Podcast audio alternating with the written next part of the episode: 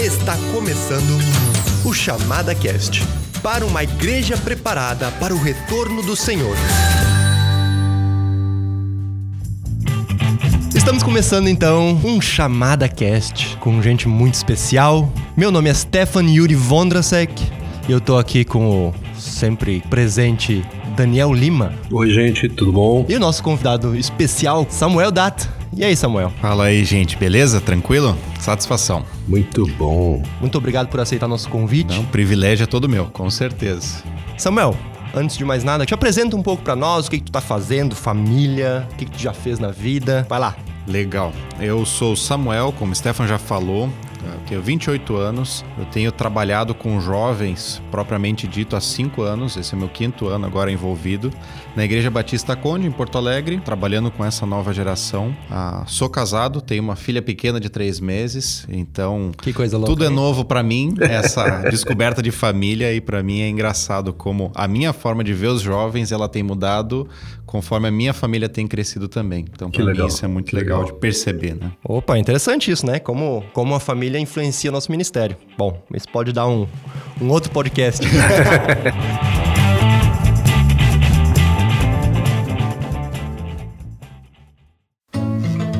Fique ligado agora nos recados da chamada.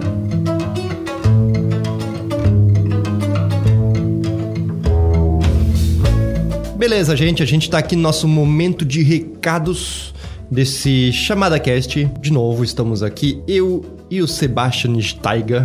Oi, gente. Tudo bem? Tudo ótimo. e aí, cara, o que, que a gente tem para hoje? Quais são as propagandas? Que palavra a gente usa para isso? Marketing. As ofertas para hoje? Vou fazer aqui propaganda do livro Duvidando em Direção à Fé, do americano Bob Conway que tem tudo a ver com a temática de hoje que a gente vai falar, essa questão de jovens e igreja. Não, o livro não é necessariamente escrito para jovens, mas ele tem o, o público jovem é, especificamente colocado assim como um alvo. Mas ele é um livro que pode ser lido por qualquer cristão que enfrenta dúvidas, como eu e o Stefan aqui com certeza também enfrentamos. Não, não tem. Mas é, é muito interessante a abordagem que o autor toma. Ele pega as dúvidas e ele fala que elas podem ter duas consequências. Elas ah. podem ou nos afastar de Deus, elas fazem com que a gente desista do nosso, do nosso cristianismo e nos afastem de Deus, ou elas podem nos aproximar ainda mais de Deus uhum. uh, através das respostas que a gente vai conseguir com isso, ou através das, da própria confiança que a gente vai ter uh, no, Senhor Jesus Cristo. Então ele tem capítulos explicando sobre quais são os principais gatilhos que ele usa para a gente uh, ter dúvidas, como a gente lida com essas dúvidas, como a gente também pode superar elas e nos aproximar ainda mais uh, de Deus. Então é um livro que nós recomendamos muito, né? O, o subtítulo dele é A Jornada para um Cristianismo Confiante. Nossa. E esse é o, o objetivo que o autor tem para a vida de cada um dos, das pessoas que for ler ele. Então tá aí, o desafio Bob Conway, Dúvida em Direção à Fé, mais um livro da chamada Meia-Noite. É um livro, quantas páginas tem ele, tu sabe dizer? O livro tem, vou, vou Já que a gente aqui. não consegue ver, né, a, a, a, espessura do livro. 224 páginas. 224 páginas. Aproveita, entre no nosso site lá e dá uma bisoiada aí o que, que a gente tem de livro para ti. Beleza? Mais alguns recados. A gente quer ler alguns recadinhos que foram deixados para nós nesse último no último chamada cast que foi lançado. Então tem aqui o, o Israel Rabelo. Ele fez uma pergunta, na verdade. Ele falou: graças a Deus, bom trabalho. O podcast tem previsão semanal, mensal ou mensal de lançamento? É, eu já respondi ali no, no próprio post, mas para aqueles que ainda estão em dúvida, o podcast, a previsão é lançamento de duas em duas semanas. Isso. Tá? Então, se você está escutando agora que a gente lançou, daqui a duas semanas você vai ter mais um podcast todas as quartas-feiras. Gostamos de lançar pela manhã, mas eu não garanto que sempre funcione assim. Depende um pouco aí do nosso ritmo, beleza? Mas quartas-feiras está aí então publicado nosso podcast. Onde? Tanto no site da chamada, audios.chamada.com.br. Se tu for lá direto no site da chamada, chamada.com.br, no menu superior você vai ver uma um dos itens ali do menu é áudios. Até tem uma, uma indicação que é um, um conteúdo novo. Você pode clicar ali que vai cair também no áudios.chamada.com.br. E também, é, a gente já falou em outro momento, imagino, mas a gente distribui o nosso podcast nas plataformas, é, nos agregadores de podcast, né? Então você pode ouvir no Spotify, é, no Deezer, no Castbox, no Apple Podcast. E tem vários outros aí que automaticamente já é, carregam, né? No próprio Google, no Google tu pode escutar. É, o Google tem uma ferramenta de podcast também, mas, e ele pega automaticamente já. Então, vai lá. Se você gosta de escutar por esses aplicativos, né, que já tem uma familiaridade maior, então fica à vontade, tá? É, queremos lá ler também, lá não, queremos ler também o comentário do Natanael Silva. Diz assim: Parabéns, irmãos, pela iniciativa do cast. Bate-papo gostoso de ouvir. Grata surpresa em conhecer pelo áudio o Ed e ouvir também o pastor Daniel. Para mim foi um verdadeiro banquete em passear pela história da palavra de Deus. Abraços. Realmente foi um, uma experiência muito bacana escutar o Ed e sempre é bom escutar o pastor Daniel com essa com a sua sabedoria. Com Mais certeza. alguma coisa? Seria isso. Isso aí, então fiquem com Deus e aproveitem esse podcast de hoje. Mas legal, Sami, o título, talvez se a gente pudesse indicar um título para esse podcast, seria Esperança no meio das crises. Cara, se tem um grupo, uma faixa etária que tem crise, são jovens, né? Com certeza. Tem várias e cada vez que tem mais, aparecem diferentes também, né? Pois é, né? Eu acho que essa, esse tempo contemporâneo aí traz umas crises que talvez, né, uns anos atrás a gente não Nem tinha. existia tanto, né? Não existia, né? Beleza, a ideia então é a gente né, descrever um pouquinho essas crises, o que que, o que que nossos jovens têm passado hoje. E de uma maneira bíblica, a gente tentar trazer um pouco de esperança e mostrar que tudo isso pode passar, não é eterno e que a única coisa que é eterno é essa esperança que a gente tem no Senhor Jesus.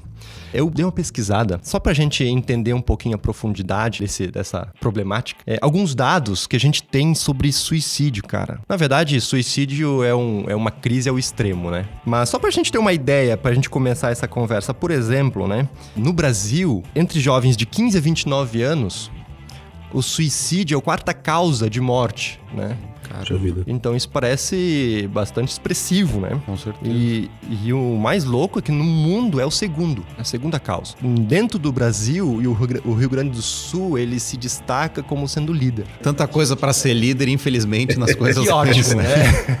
É verdade. Mas a, a pesquisa disse é líder no suicídio de jovens ou geral? Bom, aqui fala de jovens. Eu Ah, tá. imagino que no geral também. Não, daí não, Tá, não tá, saberia não, te perfeito. confirmar isso. Provavelmente é proporcional, é, né? É proporcional. Por exemplo, né, no Brasil esse índice depois de 2016 se estabilizou um pouco, mas no Rio Grande do Sul continua aumentando. Então de 2000 a 2016 no Brasil o índice de suicídios de jovens aumentou 76%. Quase dobrou. Quase dobrou. E em 2016, eu sei que é um pouco desatualizado, né? Mas eu acho que ainda corresponde bastante à realidade. Teve mais de 11.700 suicídios de jovens no Brasil. Isso é muita gente. Então, eu trago essas informações para ser a base para a gente entender quão importante é a gente lidar com isso. Pelo menos um indicador da seriedade da situação. Porque a crise pode ser entendida como oportunidade ou como final de jornada. Quer dizer, não tem pra onde ir, daí parte pro desespero, desesperança, né? Que aí, obviamente, cai no suicídio, outras coisas assim. É interessante, só para concluir essa ideia então. Bom, a gente pensa, né, suicídio é o extremo, né? Mas tantas vezes uma, um probleminha pequeno que a gente não trata, vira uma bola de neve, vai acumulando e chega,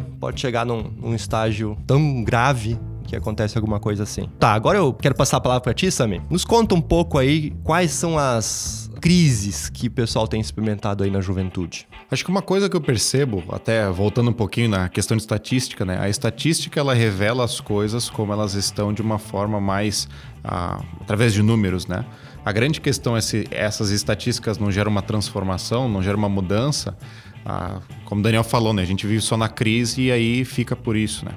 O que eu percebo muito claro com relação aos jovens é que cada geração ela lida diferente com os- as dificuldades, tem problemas diferentes, ah, e eu percebo cada vez mais como ah, existem dois fatores, né? Primeiro que o adolescente ele é mais maduro em algumas áreas hoje do que talvez era há 10 anos atrás, de conversas, de papos, de, de forma de lidar, mas é mais imaturo no sentido ah, de profissão, de família, de constituir isso, ao passo que o jovem também parece que é, acontece a mesma coisa. Ele já quer viver coisas antes, ele já quer ser um empreendedor, ele já quer fazer coisas, ele já quer a construir algumas coisas antes, mas ao passo que as coisas que seriam mais naturais para a fase deles têm se distanciado, né? Então, o casamento que antes era com 20 e poucos anos, hoje tem sido com 30 e poucos anos.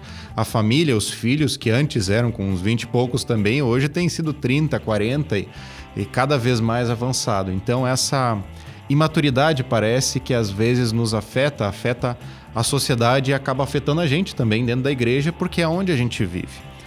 Pensando nas crises, uma coisa que eu percebo muito claro é que o momento de juventude é o momento onde eu estou me entendendo como uma pessoa. Eu estou me encontrando, eu estou identificando quem eu sou de fato. A minha identidade ela está sendo ah, totalmente escancarada e totalmente provada constantemente. Então é engraçado que quando o cara completa 17 ou 18 anos, ele termina o colégio, ah, o que a sociedade pede é que ele decida o que ele vai fazer da vida.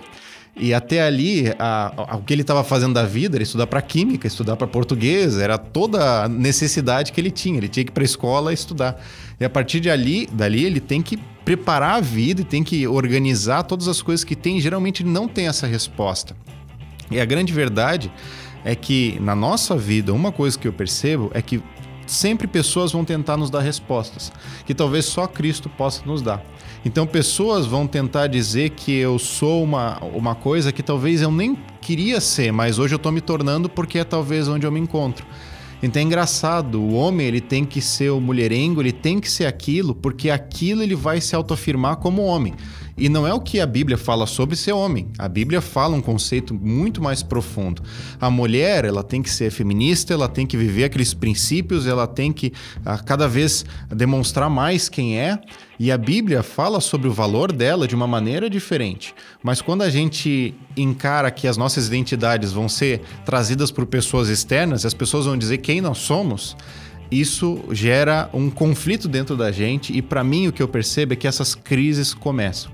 Algumas crises que eu consigo destacar, e se tu tá escutando esse chamada cast, provavelmente você vai se encaixar com algumas delas sendo jovem.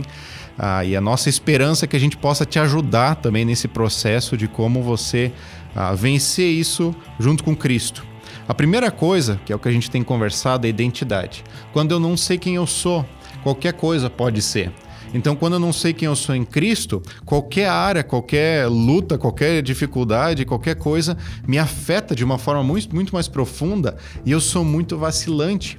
É engraçado que tem muito jovem, e isso é cada vez mais natural, que começa uma faculdade, aí vai para outra, aí troca, aí começa uma, um trabalho, mas não era aquilo, e ele vai para o outro. E eu Daniel me corrige, mas eu sinto que as gerações passadas tinham uma estabilidade um pouco maior. Sim, com certeza. Nesse sentido, né? E hoje parece que é muito volátil, é muito rápido. Não, mas agora é isso. Eu quero trabalhar com ações. Me quebrei, agora eu vou trabalhar com isso. É muito rápido. Falta persistência, né? É, e para mim tá intimamente ligado com a identidade. Quando eu não entendo quem eu sou, os meus os propósitos que Deus tem me chamado para viver e aonde eu posso a, a servir ele de fato, isso fica sempre uma inconstância. Eu acho que tem duas coisas que eu observo. A primeira delas, que é muito nítido com respeito à faculdade. Quando eu fiz a faculdade, na eternidade passada, a você entrava na faculdade, o curso era de quatro anos e a expectativa de todo mundo é que em quatro anos você se formasse, nem se discutia o claro. assunto. Você trocasse de faculdade, era assim, puxa, o que aconteceu com ele? Ele não terminou o seu curso em quatro anos, trocou de faculdade. Estabilidade emocional. É. Hoje, ninguém espera que você conclua a faculdade no número de anos que ela é proposta. É quatro anos.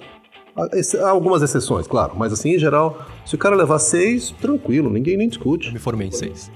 É, exemplo aqui é forte. Então, como eu digo, há exceções, mas não é assim, não é uma, uma crise absolutamente. E eu acho que eu gosto muito dessa tua do teu modo de encarar, sabe? quando você fala da questão da identidade, porque eu sinto que uh, por uma série de razões nós temos infantilizado o adolescente. Aí quando ele faz 18 anos, pronto, acabou. Agora tu é adulto. E é colocado sobre ele uma série de demandas, como você colocou, e é bem interessante esse aspecto que ele sai então numa busca desenfreada por identidade mas ainda muito ligado à questão de realização pessoal. Então é pelo meio do curso de faculdade ele diz: pá, não estou realizado, vou trocar de faculdade. Ah, eu comecei esse emprego, mas eu não estou me sentindo bem, vou trocar de faculdade, vou trocar de emprego. Comecei a namorar, mas não estou me sentindo, vou trocar. Então existe assim uma uma rapidez muito grande de trocar, o que em si não chega a ser errado, mas uh, é tudo feito com uma velocidade muito intensa. Eu faço muito rápido, eu troco muito rápido, eu me entrego muito rápido.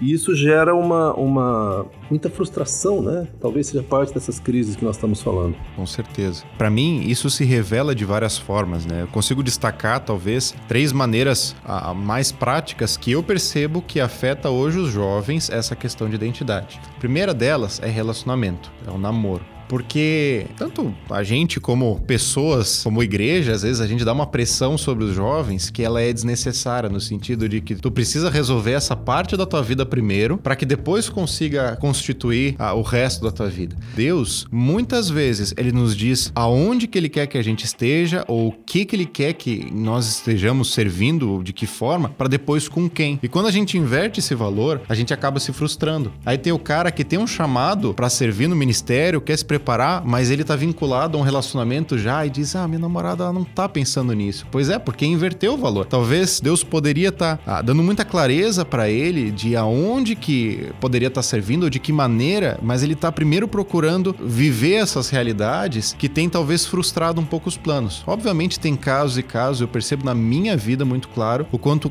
todas as vezes onde eu inverti esse valor. Primeiro eu queria decidir com quem para depois aonde. Deus constantemente me lembrava quem ele era e para o que que eu estava sendo chamado, para servir as pessoas, para amar elas, para dedicar a vida no ministério. A segunda coisa são amizades, porque se a gente vive sozinho, é engraçado, né? A Bíblia começa falando é bom que o homem não esteja só.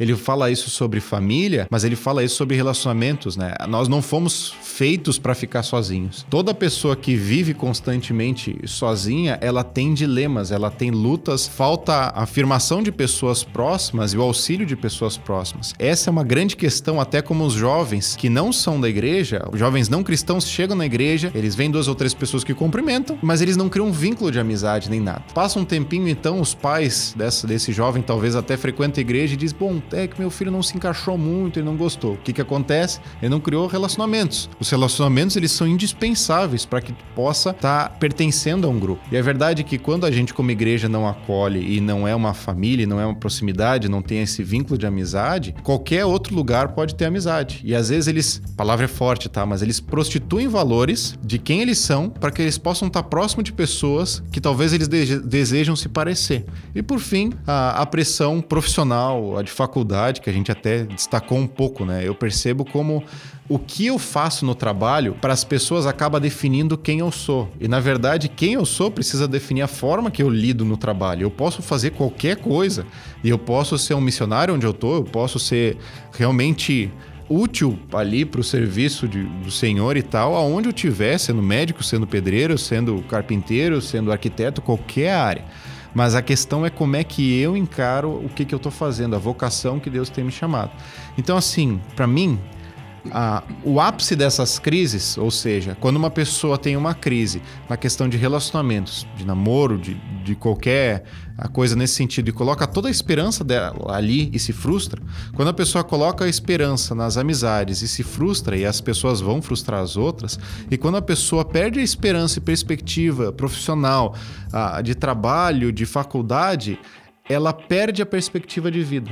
Porque a identidade dela acaba dependendo dessas três coisas. E quando ela perde, o suicídio parece que ele está mais perto. Essa, é, essa é a minha percepção das pessoas que eu escuto que já tiveram desejos nesse sentido, foi isso. Eu perdi a esperança. Eu não olhava, não, não achava esperança em nada que eu estava olhando ao redor. E aí, para que, que eu vou continuar aqui? Eu quero dar uma brevidade para o meu sofrimento. Se eu só estou sofrendo, então eu quero acabar com isso. E acaba geralmente dando esses passos, infelizmente, né? ou no mínimo pensando sobre isso.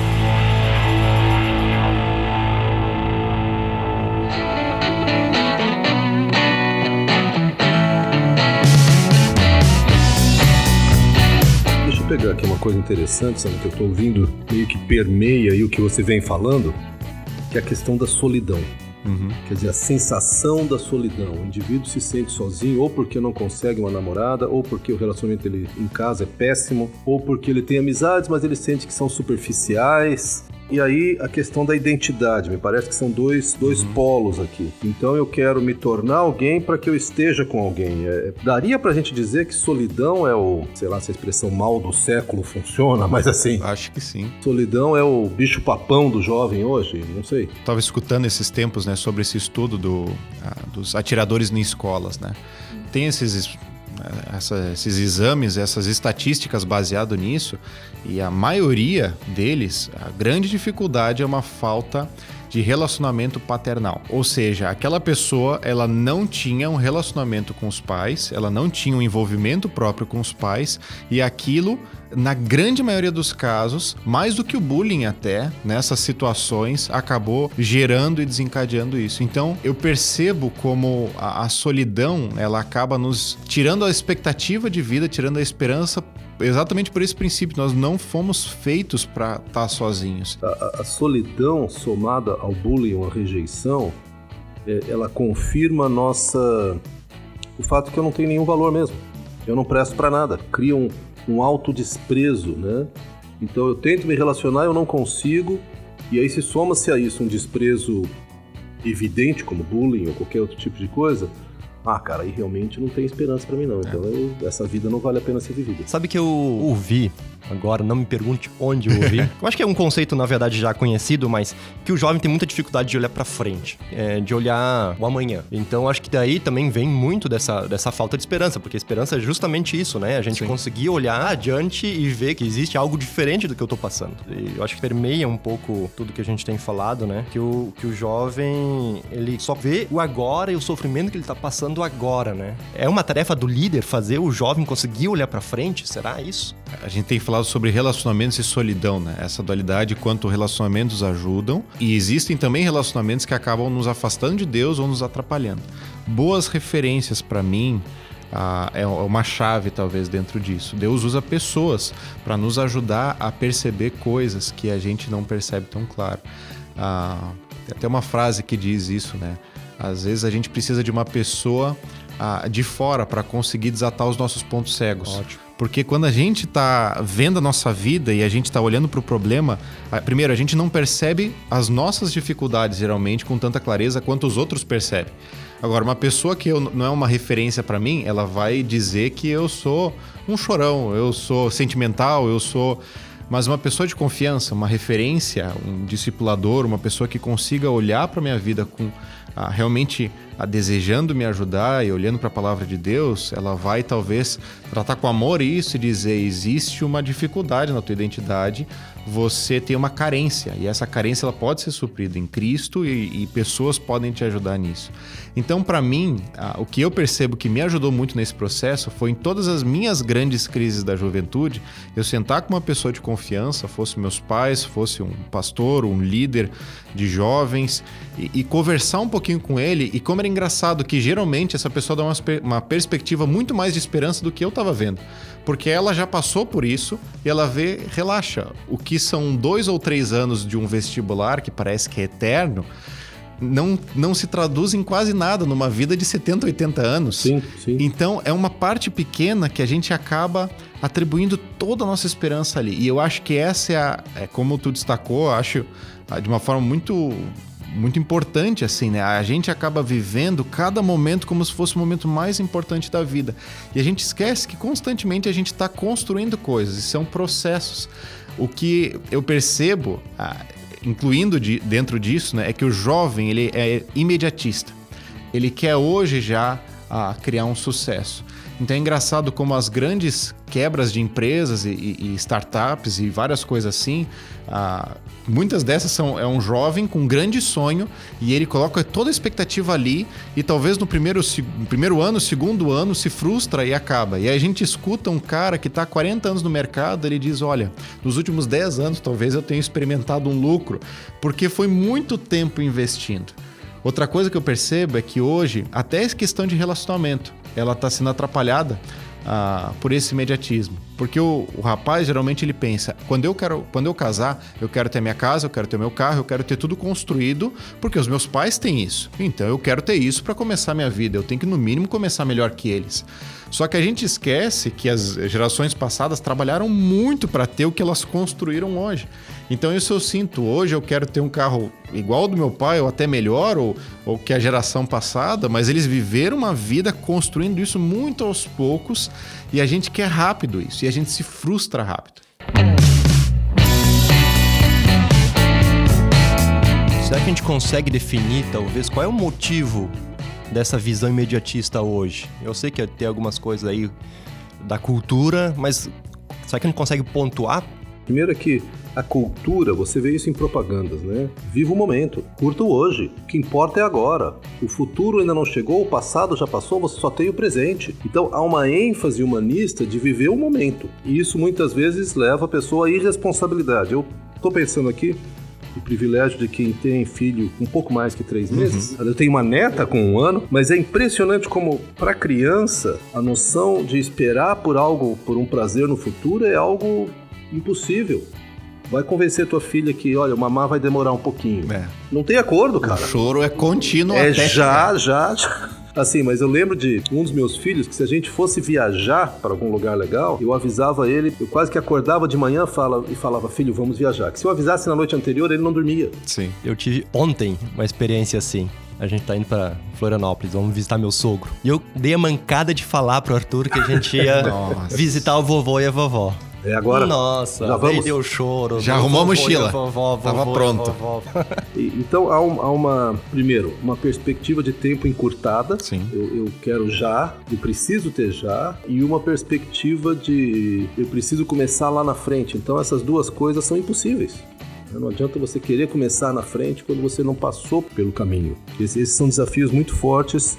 E, e aí vem a questão da esperança, que com, você falou, importante ter alguém que vem e fala, cara, pera um pouquinho, já passei por isso, olha, não é o fim do mundo, você chega até lá. Muito importante para o jovem entender que alguém que pode olhar um pouco mais de perspectiva, um pouco mais de distância e começar a falar dos processos, das etapas que ele está passando.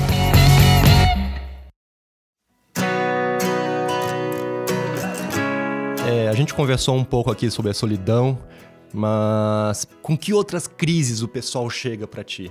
Ah, todo, praticamente todo acompanhamento que a gente faz com o rapaz, em geral, a luta tem a ver com pornografia, com masturbação, com uma área de pureza ah, e eu percebo que ela acaba estando ligada muito nessa satisfação. Eu quero uma satisfação hoje, rápida e da forma que eu desejo. Então, ou seja, no dia onde eu tô mal, num dia difícil, num dia ruim, isso se aflora de uma forma mais clara, porque eu, eu não tô bem, então eu quero de alguma forma estar bem e me satisfazer. E tem vários estudos que falam quanto isso acaba afetando a, o meu cérebro, a forma que eu percebo as coisas, a forma que eu me relaciono com as pessoas. É um vício tão grande e que afeta tanto da mesmo, no mesmo nível que às vezes algumas drogas afetam, Sim. né? Isso era uma coisa primordialmente masculina. Hoje, cada vez mais eu vejo que meninas também têm essa luta, né? Uma crise para as mulheres hoje muito forte que eu percebo conversando com a minha esposa e tal, que é a questão de controle. Ela quer controlar a situação e às vezes envolve a manipulação e às vezes envolve várias outras coisas. E o quanto isso acaba afetando também, primeiro, a forma que ela vê os homens, a forma que uma família lida entre si, ah, e a forma dela se relacionar também com, com outras mulheres. Porque ah, se o homem acaba tendo esse essas lutas no sentido de ser omisso, de eu vou ficar quieto, eu vou. Ah, no silêncio do meu quarto eu vou resolver os meus conflitos e aí procuro uma satisfação rápida a mulher parece que ela tem esse outro desejo de eu quero controlar a situação, eu quero que a situação termine do jeito que eu estou esperando e elas têm armas que a gente não tem. Uma mulher chorando, ela tem, ela desarma qualquer homem. Mas como é, é, é perceptível isso, existe uma satisfação é, que ela tem a ver com o pecado e que geram destruição. Um, um princípio que eu vejo dentro disso é que a estratégia que Satanás usa desde lá do Gênesis é tentar fazer Deus um mentiroso. O que Satanás, lá em Gênesis 3, ele coloca, é a pergunta é: é verdade que Deus disse que não podia comer de nenhum fruto? E aí Eva diz: Não, posso comer de qualquer um, só não daquele fruto. Mas sabe que na verdade você não vai morrer. Deus tem medo que você se torne conhecedor do bem e do mal, que vocês sejam como Deus. Ou seja, existiam alguns aspectos verdadeiros no sentido de que sim, Adão e Eva conheceram bem o mal. Da pior forma, eles começaram a viver o mal, sim, o sim. pecado. Mas existe o aspecto de que Satanás distorceu uma verdade tornando uma mentira completa. O que Satanás, eu percebo, e o nosso, a própria carne, faz diariamente com a gente é nos sabotar. No sentido de dizer, essa satisfação ela tá aqui se apresentando. Eu quero viver pela minha satisfação, esse hedonismo. Eu quero viver pelo que me satisfaz. E isso acaba me quebrando, porque quando eu termino o dia, eu tenho a convicção de que todo mundo vive essa mesma coisa. Quando eu tô lidando com esses pecados de uma maneira desenfreada e eu tô tentando me satisfazer, eu termino meu dia sem esperança, sem alegria. Porque o que produz a verdadeira satisfação é a minha vida com Cristo e não essas coisas. Então essa estratégia de Satanás eu percebo sendo vivida até hoje e está lidando diretamente nas crises. Acredito que vocês também pensem em outros, outras áreas, assim, essas são talvez as que hoje mais me apresentam fora também o namoro, amizades, a pressão e tudo mais, mas essas áreas assim, masculina e feminina se apresentam muito geral assim das pessoas, né? Eu acho interessante que de novo a gente cai na questão relacional, né? Porque tu disseste das moças com preocupação de manipulação, de controlar relacionamentos, para que os relacionamentos ocorram como eu gostaria que eles ocorressem. Uhum. De novo é, eu não quero ficar sozinha. Seja com as minhas amigas, seja com quem for. E eu sei que, por exemplo, ser ou não ser convidada para um evento ou para outro é um drama sério claro. para muitos dos jovens. Uhum. Tipo, fulana reuniu um grupo de gurias para fazer uma pijamada na casa e não me chamou. E, e, ao mesmo tempo a pessoa se sente mal de ter uma, uma, uma chateação, uma preocupação tão mesquinha, né, tão pequena, mas ela se sente mal. É bem concreto isso. Né? Então eu acho muito, muito interessante essa, essa questão. Assim como também a, questão de seja pornografia, masturbação, o que for para os rapazes, como é, é, a promessa de intimidade, mas você continua sozinho. Não, não, não mudou nada. Né? Então é, ele há uma satisfação imediata, curto prazo, barata, mas não, não te dá profundidade. Não há uma, uma, uma intimidade verdadeira, de alma, de coração. Sami, a gente conversou bastante aqui sobre identidade. Eu acho que é um assunto está permeando a problemática dos jovens, né? E a gente entende também que muitas vezes está relacionado com as coisas que eu faço agora, né? Esse imediatismo que a gente conversou, é, com que é, as pessoas me veem sendo agora. E muitas vezes falta essa perspectiva de, do futuro, né?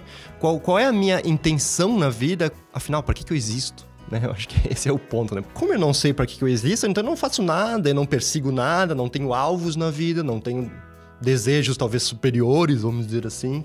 E como é que isso tu acha que se relaciona então com esses problemas que a gente enfrenta aí? Quando a gente começa a trabalhar com jovens, é engraçado o fenômeno natural que a gente começa a amar trabalhar com jovens. A gente ama estar com eles, ama conversar com eles e ama ver as demandas também deles. E a gente sofre junto e a gente curte junto. A, a grande questão é que Deus fez cada um de nós de uma maneira especial. Especial no sentido de que eu tenho características diferentes dos outros. E quando eu me permito ser usado por Deus nessas características, eu abençoo demais e eu encontro um pouco do propósito ah, da minha vida e o, o, o que, que eu posso fazer em alguns lugares. Então é engraçado a gente ver essas características de pessoas que se encontraram em Cristo. Porque para mim a definição é essa: quando eu me encontro em Cristo, não precisa ninguém mais me dizer quem eu sou. Quando eu sei quem eu sou em Cristo, ninguém mais precisa dizer quem eu sou. Talvez uma história bíblica que mais descreve isso é Jacó e Esaú. É engraçado que Jacó não queria ser Jacó, Jacó queria ser Esaú, e Esaú não queria ser Esaú. Ele não queria ser o primogênito, ele queria abrir mão de algumas coisas e depois ele sofre as consequências e Jacó também. Dois filhos de Isaac, ah, gêmeos, Esaú era o mais velho, Jacó o mais novo. Jacó, desde o começo, ele queria ter todos os direitos da primogenitura, de ser o primeiro. E Esaú, ele abre mão, primeiro por um prato de comida, ah, e depois Jacó de fato engana ele. Mas a, a, grande questão é que os dois eles vão viver nessa inversão de, de papéis, eles não conseguem entender quem eles são de fato.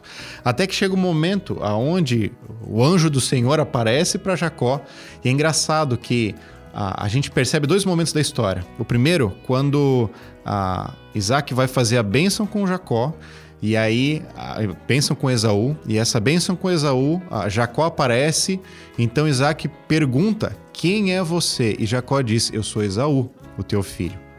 Passando um tempo, depois de muito tempo, onde Jacó é confrontado com isso e ele decide caminhar com Deus, talvez o próprio Deus aparece, se apresenta para ele e ele diz: Quem é você?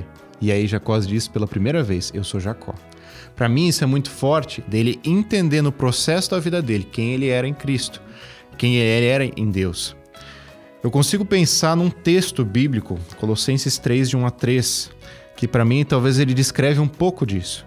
Ele diz assim: Portanto, já que vocês ressuscitaram com Cristo, ou seja, ele está falando de pessoas que tomaram uma decisão com Cristo, procurem as coisas que são do alto, onde Cristo está assentado à direita de Deus.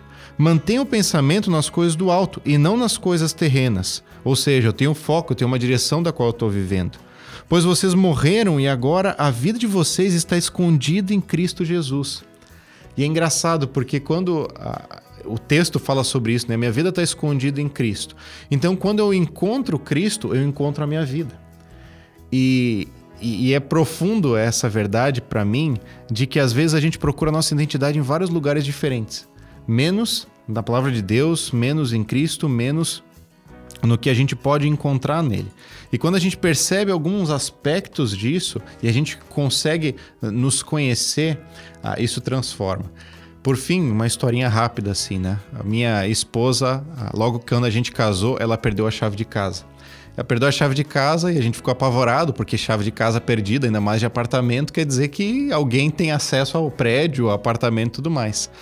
Naquela mesma época, um casal de amigos nossos, eles bateram o carro e a verdade é que a chave acabou ficando dentro do carro, o carro foi pro conserto e a gente não sabia. Passaram meses, a gente fez a cópia da chave da casa e tal, e a Sofia, minha esposa, já tava com outra chave.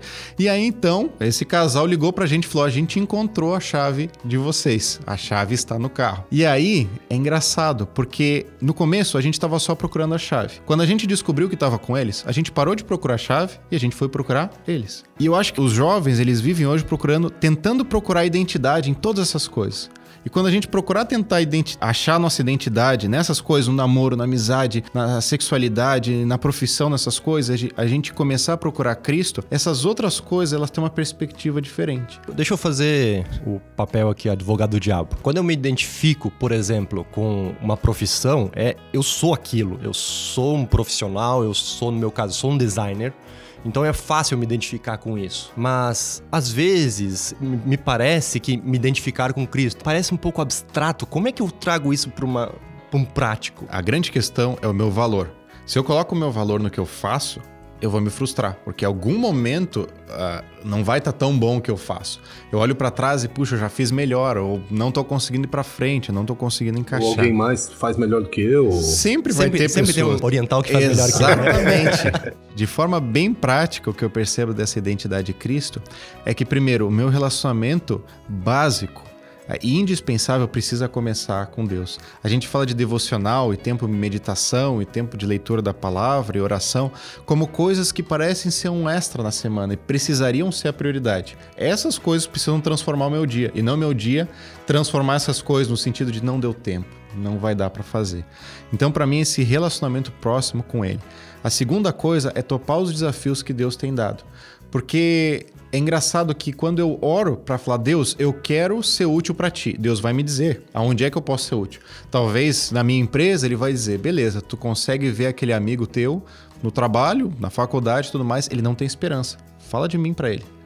Quando eu começo a viver isso, eu começo a encontrar a minha identidade que não está a minha identidade não está nesse momento no que eu exerço como a, uhum, na minha empresa, uhum. mas a minha identidade está em quem eu sou em Cristo e o meu propósito de, de levar Cristo para as outras pessoas.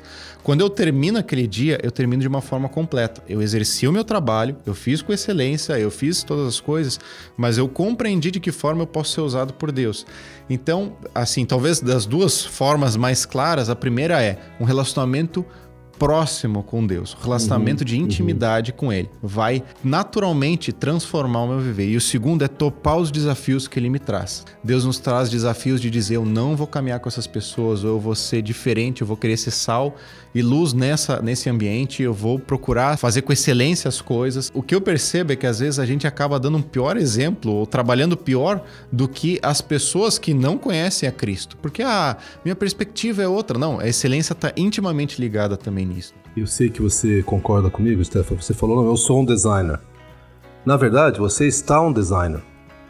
Você designer é uma ferramenta no pacote que Deus te deu, na tua malinha de ferramentas, você puxa e dele te deu habilidades você se realiza ao, ao fazer ou uh, exercer sua profissão. Recentemente eu conversei com, com um pastor que ele começou o ministério dele como ministro de música. E música era a vida dele. Ele achava, puxa, quando você perguntava qual o seu dom espiritual, música. Só que ao, ao, longo dos anos ele começou então a liderar o louvor e ele começou a se preparar para poder conduzir as pessoas ao louvor. Depois ele começou a, a formar uma equipe. Eventualmente ele começou a formar líderes de louvor. Hoje ele não toca mais, porque ele falou: Daniel, música não é quem eu sou. Música, de novo, é uma ferramenta que ele me deu. E eu exerço essa ferramenta, eu estou isso, mas eu sou aquilo outro. Quero voltar um pouquinho àquela passagem de Colossenses, Sam. Gostei muito da, da, da observação que você fez. E a minha pergunta seria assim: seria legítimo, quando a gente pensa com os jovens e a crise que eles vivem, que grande parte da crise é o fato de que eles não morreram. Que ele diz: pensem nas coisas do alto e não nas coisas terrenas, pois vocês morreram e agora a sua vida está escondida em Cristo Jesus. Um jovem que está empenhado em entrar numa faculdade de medicina, para falar do bicho papão aí, e ele sabe que vai ter que gastar muitos anos e esse se torna o foco da vida dele. É legítimo dizer, puxa, esse jovem talvez tenha que morrer para esse sonho, o que não significa não estudar e não se preparar, como você falou bem. Mas ele tem que morrer para esse sonho para poder encontrar sua vida escondida em Cristo. A, gente acaba colocando alvos no final. Eu gosto de Paulo que ele colocou, quando ele, ele conhece Cristo, ele coloca um alvo no final. E ele tem um, um combate para para viver, ele tem uma carreira para seguir, ele tem uma finalidade. Ele queria apresentar Cristo para os gentios, ele queria apresentar, mostrar essa verdade. Ah, e ele termina a vida nessa esperança. Eu acho que a gente, como tu falou, né, Stefan, da, desse imediatismo, e às vezes a gente não pensa ao longo prazo, quando eu percebo a forma que eu quero terminar a minha vida, eu caminho nessa direção. E eu acho que a gente acaba se frustrando, porque muitas vezes, é, aí é essa questão de eu não morrer para mim mesmo, eu acabo vivendo para tudo o que eu posso ser. Então eu vivo para que eu consiga ter um sustento e às vezes são coisas legítimas. Eu quero dar sustento para minha família, eu quero ah, dar um bom colégio para meus filhos um dia, eu quero. Tem várias coisas bonitas dentro disso, mas esse acaba sendo o meu alvo final. Ah, e acaba me frustrando muito dentro disso. A grande questão é quando eu entendo que eu morri para mim mesmo e que eu tô morto para as minhas vontades e para as coisas que eu vivia antes e que o velho homem já passou e agora eu tô vivendo em Cristo, o que eu percebo é que as coisas podem ser diferentes, elas podem ser transformadas. Então, de novo, ah, muitas vezes eu percebo os jovens acabam vivendo pela faculdade, porque a faculdade ela vai consumir tudo que eles puderem ter. Porque a, o que a faculdade muitas vezes diz é que você vai ser uma pessoa de valor se você estudar todos os dias, 24 horas por dia, fizer isso e tudo mais. No fim, você vai se frustrar, porque a finalidade da tua vida não é ser um PhD em todas as coisas. A finalidade da tua vida em Cristo ela é diferente. Ela precisa ser diferente. Então, para mim, o que eu percebo é assim: a gente precisa constantemente lembrar que nós não vivemos para essas coisas.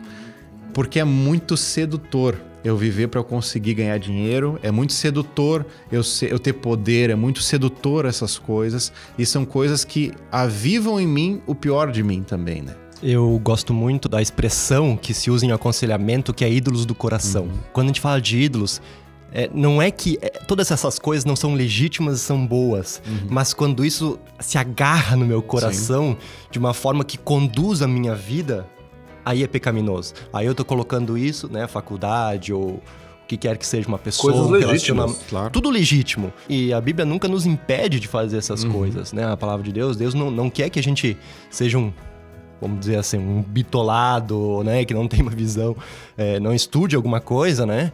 Mas quando aquilo toma conta do nosso coração e é para aquilo que a gente vive, isso está tomando lugar de Deus, né? Acho que aí entra aquela pergunta que também é bem conhecida de que se eu quero saber se algo é um ídolo no meu coração, é só perguntar: eu não posso ser feliz a não ser que eu entre na faculdade. Eu só serei feliz quando eu casar com a Mariazinha. Eu só serei feliz quando, quer dizer, se eu coloco, se eu penduro a minha felicidade em algo que não Cristo, essa coisa acabou de se tornar um ídolo, ou vem se tornando um ídolo na minha vida. Né? É, o, é o hamster correndo na rodinha, né? Ele sempre tá tentando, correndo, correndo, correndo. Quanto mais rápido ele corre, ele não vai chegar onde ele quer, porque ele não tá indo para lugar nenhum.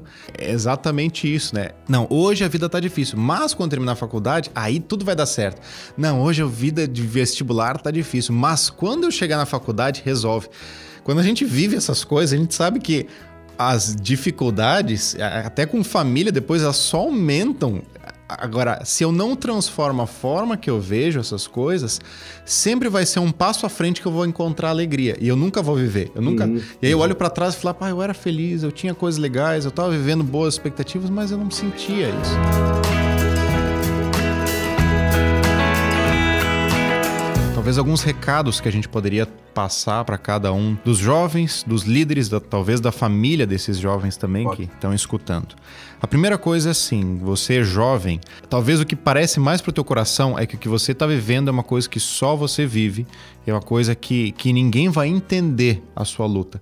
Acredite, as pessoas vivem coisas parecidas, as pessoas entendem as suas lutas, pessoas de confiança, referências, ah, discipuladores, líderes de jovens, um, elas vão te ajudar nesse processo, ah, primeiro de conhecer a graça de Deus, de saber que o teu pecado é perdoado e segundo de dar passos nisso. Um pecado encoberto, ele tem ah, uma grande possibilidade de continuar sempre assim. Quando a gente confessa um pecado, 50% do peso daquele pecado ele já diminui. Então, o recado para os jovens é não caminha sozinho. Pensa agora, talvez, já uma pessoa que você tem confiança, que a pessoa ama Cristo e você conseguiria talvez ter um papo com ela, já marca essa semana ah, e conversa um pouquinho sobre as coisas que você tem lutado. O que eu percebo é que todo o tempo da minha vida, até o começo da juventude, onde eu guardei essas coisas, eu, eu me sentia o maior pecador de todos, o que não deixa de ser uma realidade.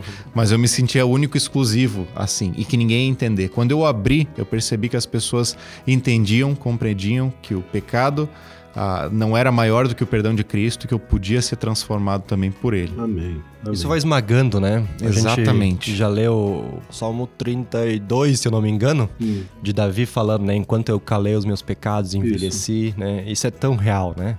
Parece que toda a nossa vida gira em torno disso no final das contas uhum. e a gente não consegue fazer mais nada, né? Não tem nem prazer mais na vida. E essa é a grande questão, né? A gente vive muito sozinho porque a gente acha que ninguém vai entender e é um ciclo vicioso, né? Precisa ser aberto. Você tem o seu porão da alma que é podre, que tá cheio de pecado como eu tenho. A grande verdade é que um dia quando você entrega a sua vida para Cristo, ele decidiu entrar naquele porão, lavar tudo com o sangue dele e você tá perdoado. Agora você tem liberdade de poder conversar com algumas algumas pessoas de confiança sobre isso também. Uhum. Talvez a tua história é o testemunho que alguém do teu lado precisa.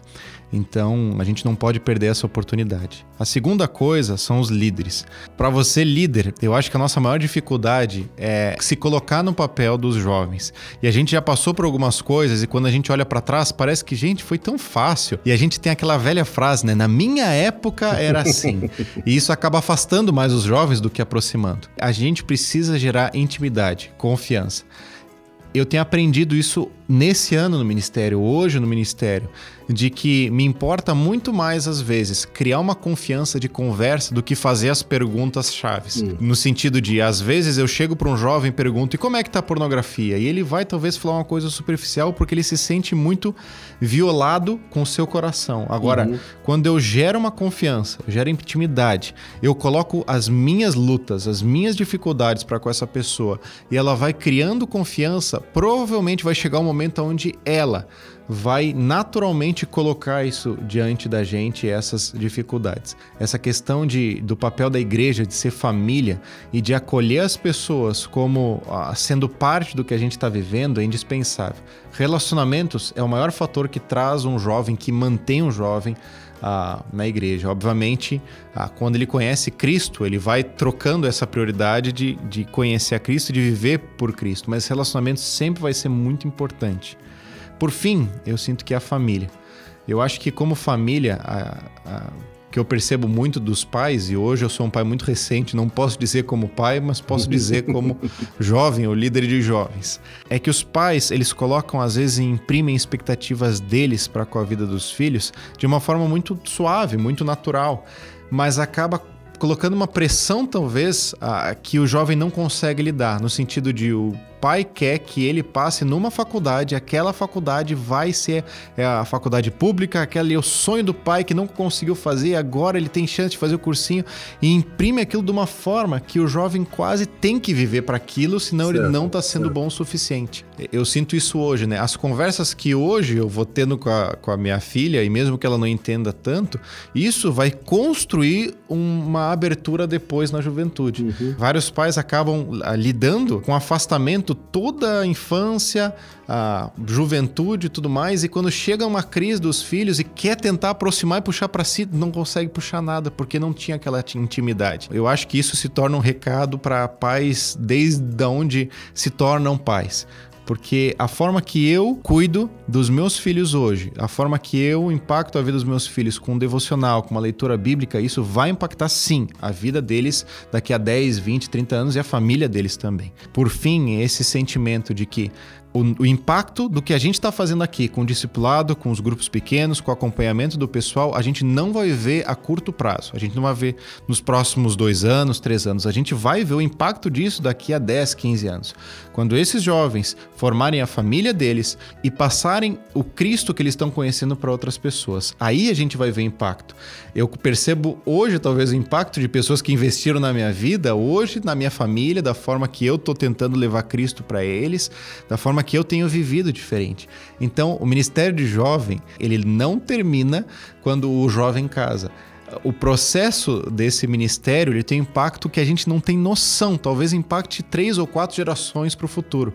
E é por isso que é tão importante a gente amar esses jovens, acolher eles, se aproximar deles. Só um detalhe que eu acho que é, muitas vezes nos pa não, não, não, nos passa, mas que a, a igreja falha, né?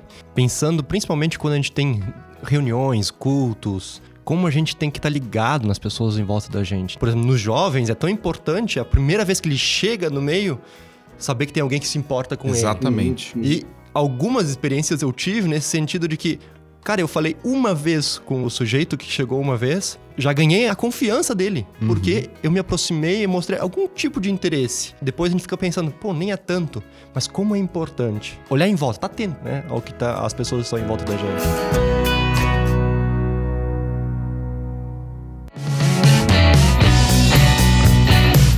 Sami, a gente quer fazer uma última pergunta. Com certeza. Tem a ver com o que a chamada tem como objetivo também. A gente quer que a igreja tenha uma perspectiva da volta de Jesus, como uma noiva preparada para a chegada do, do noivo. Então, vamos pensar no nosso contexto aqui, da nossa conversa, né? Um ministério com jovens. Como essa perspectiva pode dar talvez essa identidade, essa esperança para o jovem no meio das suas crises? Eu gosto muito de uma frase que ela diz assim: a nossa maior crise, o nosso maior problema, ele foi resolvido na cruz. Agora eu lido com secundários. Quando eu tenho essa perspectiva, parece que as coisas não tomam uma proporção tão grande quanto poderiam. Então agora eu tenho uma esperança. Um texto que eu gosto muito é Filipenses 3, 20. Esse é um texto que ah, no começo do meu ministério ele ficou muito evidente e o meu chamado ele teve muito a ver com esse texto aqui também. O texto diz assim, Filipenses 3:20: A nossa cidadania, porém, ela está nos céus, de onde esperamos ansiosamente o Salvador, o Senhor Jesus Cristo. E é inacreditável para mim ah, lembrar de quando ah, pela primeira vez eu li esse texto e fez sentido, no sentido de que a minha identidade, ou seja, quem diz para onde eu pertenço, qual é a minha cidadania, ela está nos céus. Então, as coisas que eu vivo aqui, elas precisam ter uma perspectiva eterna. E eu preciso estar tá ansioso para isso. A minha, minha esperança, ela precisa estar tá sempre voltada para lá. Porque de um dia para o outro, de um momento para o outro, ah, os sofrimentos e as dificuldades que estão passando aqui, elas vão passar a eternidade, a gente vai estar tá com Cristo. Às vezes a gente acaba definindo a nossa vida ah, em às vezes dois, três anos nas circunstâncias, ou às vezes nos 80 anos de vida, ou quando a gente tem, que não é nada com relação a toda a eternidade que vem pela frente. É, é um sopro com relação a isso. E a gente define tudo que a gente vive por isso. A grande questão é que a eternidade ela nos dá, primeiro, o princípio de para onde a gente vai, o que nós somos. E quando eu tenho a perspectiva de eternidade, perspectiva da volta de Cristo, a minha vida ela tem um sabor diferente. Porque eu posso não ter o emprego dos meus sonhos, mas na eternidade eu vou estar com aquele que deu a vida por mim. Eu posso não estar casado aqui, mas na eternidade eu vou estar plenamente satisfeito em Cristo. Talvez hoje a minha crise é que a minha família não me entende, eu tenho grandes dilemas. Na eternidade eu vou ter um pai amoroso que vai estar ao meu lado. Quando a gente tem essa perspectiva de eternidade, isso transforma todas as minhas perspectivas. E me alegra ter ministérios como a Chamada que tem ah, relembrado a gente. Se a gente não pensa sobre eternidade, a gente olha para baixo, a gente olha para a terra, a gente olha para o que vive.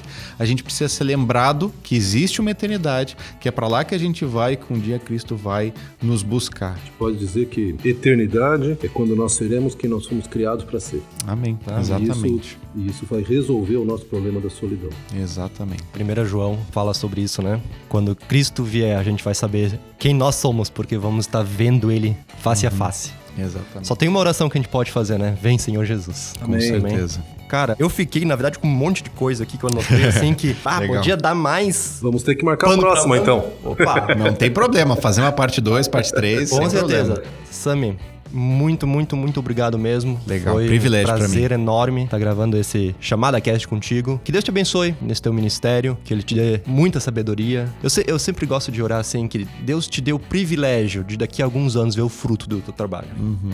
Amém, com certeza. Amém. Vamos terminar com uma oração?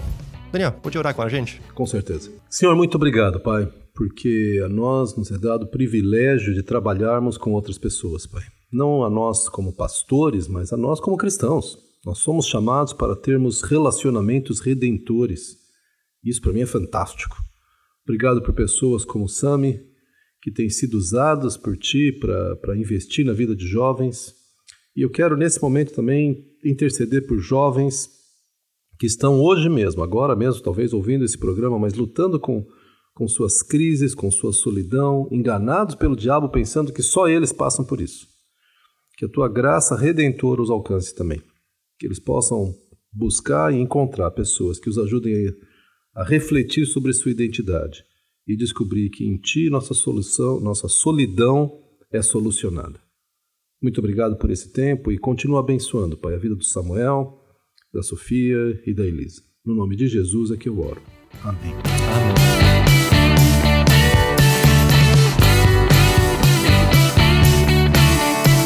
Só pra... Se eu tiver enrolando demais, tu fala também, tá? Eu Não, tô. Tranquilo, tranquilo. Depois eu corto. Ele, ele corta o que ele quiser. metade, deu.